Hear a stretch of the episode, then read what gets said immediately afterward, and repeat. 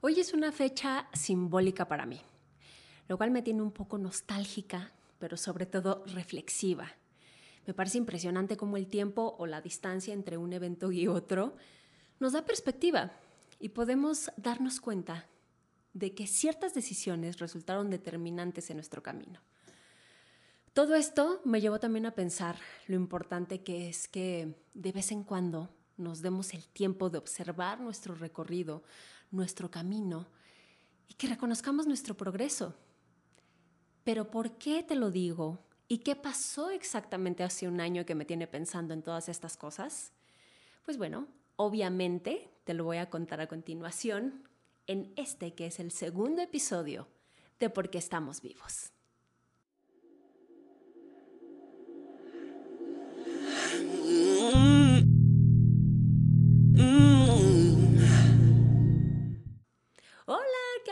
Que seas parte del segundo episodio de Porque estamos vivos. Un espacio dedicado a reflexionar, conversar y aprender de todo aquello que nos contribuya a revelar nuestro poder personal. Mi nombre es Livier Zúñiga y antes de entrar de lleno al tema de este episodio, quiero agradecerte la maravillosa respuesta que nació al arranque de este proyecto. De verdad, muchísimas gracias. Me encantó recibir tus comentarios, los mensajes que estuve recibiendo también. Me llenó el corazón darme cuenta que tanto como yo los he extrañado, ustedes me han extrañado a mí. Entonces, de verdad les quiero agradecer y me emociona muchísimo todo lo que puede surgir pensando en que esto es apenas el comienzo. Gracias por ser parte. Por favor, suscríbete, dale me gusta, deja una reseña eh, describiendo qué te parece este programa. Y también, si aún no lo has hecho, únete al canal de difusión, a la comunidad que tenemos en Instagram de Porque Estamos Vivos. Ya somos más de 300 miembros. Únete. Está en mi Instagram, arroba Livier Bueno, esto está a punto de tornarse emocional. Como te decía, hoy es una fecha simbólica para mí. Este episodio se está estrenando un 2 de marzo. Y un 2 de marzo de hace exactamente un año, yo estaba llegando con mis perritos Tobías y Nina a una nueva ciudad, listos para una nueva aventura. La verdad es que fue una decisión que no me costó mucho trabajo tomar, porque para empezar, la verdad es que no me fui muy lejos. Pasé de estar en la Ciudad de México a vivir en Guadalajara, que es una ciudad que no me era totalmente desconocida o ajena, que ya conocía y que me gustaba muchísimo, en donde además vive parte de mi familia. Y también era una opción que estuve considerando por varios meses y que se volvió más real luego de una visita que hice en vacaciones de Navidad.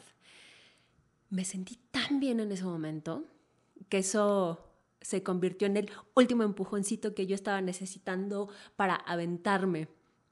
Y me empecé a tomar mucho más en serio el plan que se convirtió en un objetivo de comenzar con mi mudanza.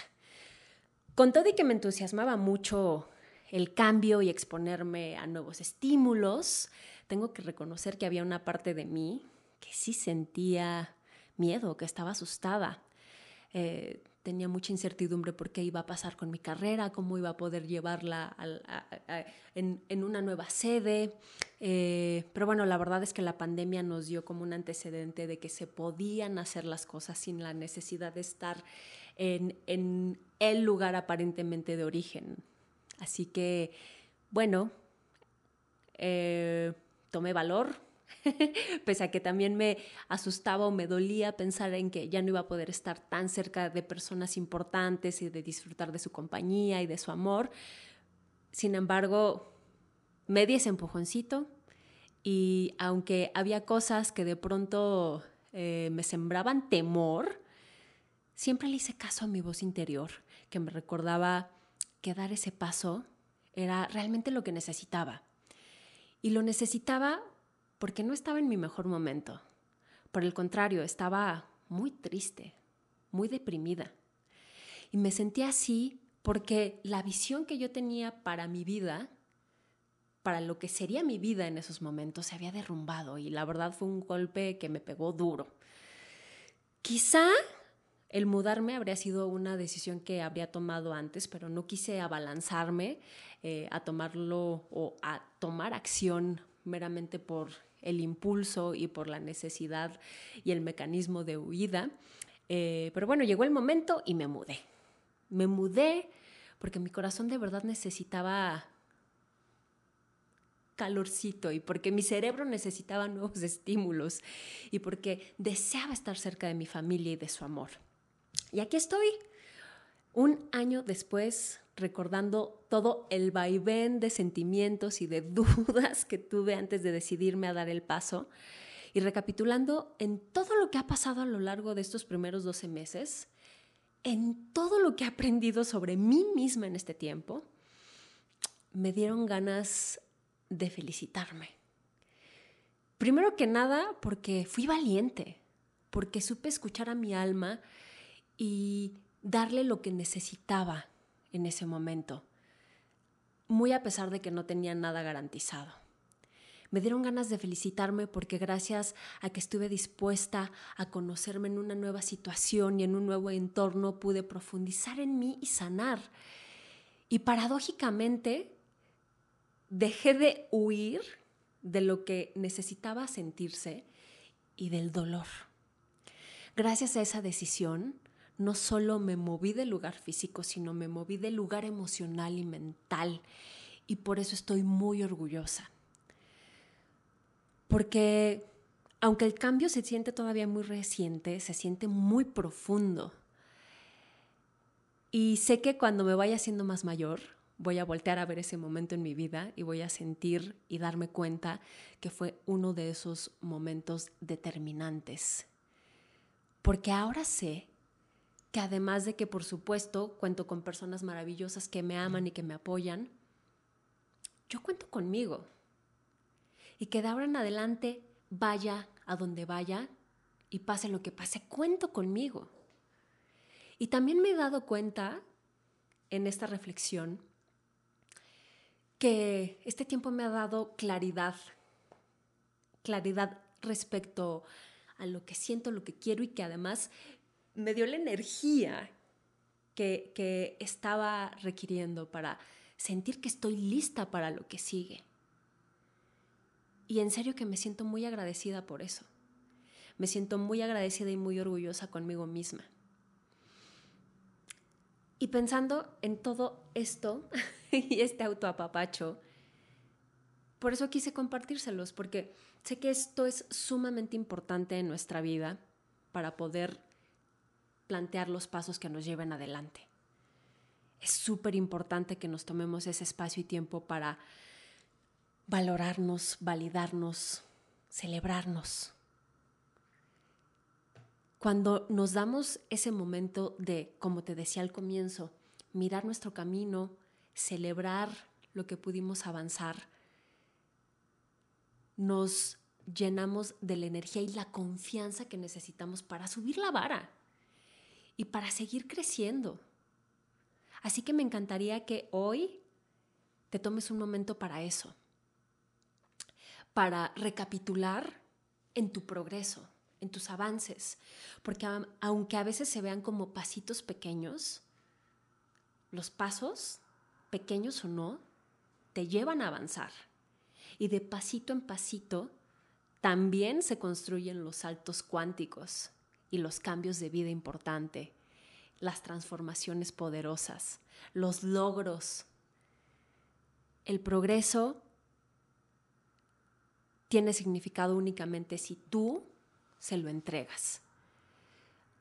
Así que me gustaría que, independientemente de hoy tomarte este espacio para hacer esa reflexión, nos invitemos todos a convertirlo también en un hábito, en una práctica recurrente, de que cada que sea posible, recapitulemos en eso, en lo que hemos avanzado, en lo que ha sucedido, en lo que hemos progresado, en los avances pequeños o grandotes que nos llevan a ser cada vez más nosotros y a acercarnos a nuestros objetivos de vida. ¿Cómo se convierte en un hábito?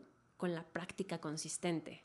Así que tú decide, comienza hoy, hoy es un buen pretexto para ello, como me pasó a mí, a veces las fechas importantes son como el catalizador que nos lleva a hacer ese tipo de reflexiones y valoraciones, pero también puedes proponerte hacerlo, no sé, todos los días al terminar, antes de dormir.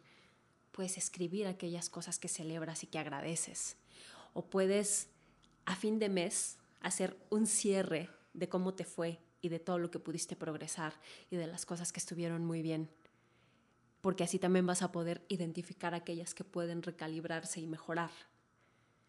O puedes llevarlo a una práctica todavía más profunda, que muchas de las personas más exitosas del mundo lo hacen, como llevarte a un autorretiro anual en donde estés únicamente contigo en silencio para escucharte, para reflexionar, una vez más, para observar ese camino y para celebrarte, para enviarle esa señal a tu subconsciente de que estás poniendo atención a lo que estás haciendo bien, dándole más importancia a eso y así como de manera más automática programarte para más de eso, para enviarle buenas señales a todo tu cuerpo de que quieres más de eso y de que estás listo para más, lista para más. A veces lo veo incluso como esa señal que le enviamos a la vida de, en serio, estoy lista para más. Si no lo valoramos, si no agradecemos por lo que tenemos, entonces cómo sabría la vida que estamos listos para más. Esa es mi invitación. Mi invitación es que te celebres y que recuerdes justo lo que te acabo de decir. Incluso de pequeños brinquitos se dan los saltos cuánticos, que esos son los que a veces estamos esperando mayormente, ¿no? Como esos saltos grandes que nos hacen ver una gran diferencia. Bueno, con los poquitos y los chiquitos se empieza. Muchísimas gracias por haber escuchado esta segunda entrega de Por qué estamos vivos. Mi nombre es Livier Zúñiga. Si algo de esto removió algo en ti, me encantará saberlo. Por favor, cuéntame cuál fue como el mayor insight que te llevas de, de este episodio, cuál fue el momento eureka de, oh, que te removió o qué quieres compartir, por favor escríbeme arroba Livierzúñiga, puedes mandarme un mensaje, dejarme un comentario, lo que sea, pero voy a estar muy atenta. Y bueno, por supuesto, eh, en la descripción de este episodio están todas las ligas para que me contactes y que estemos en conversación continua. Te mando un beso enorme, nos encontramos en la próxima entrega de Porque estamos vivos.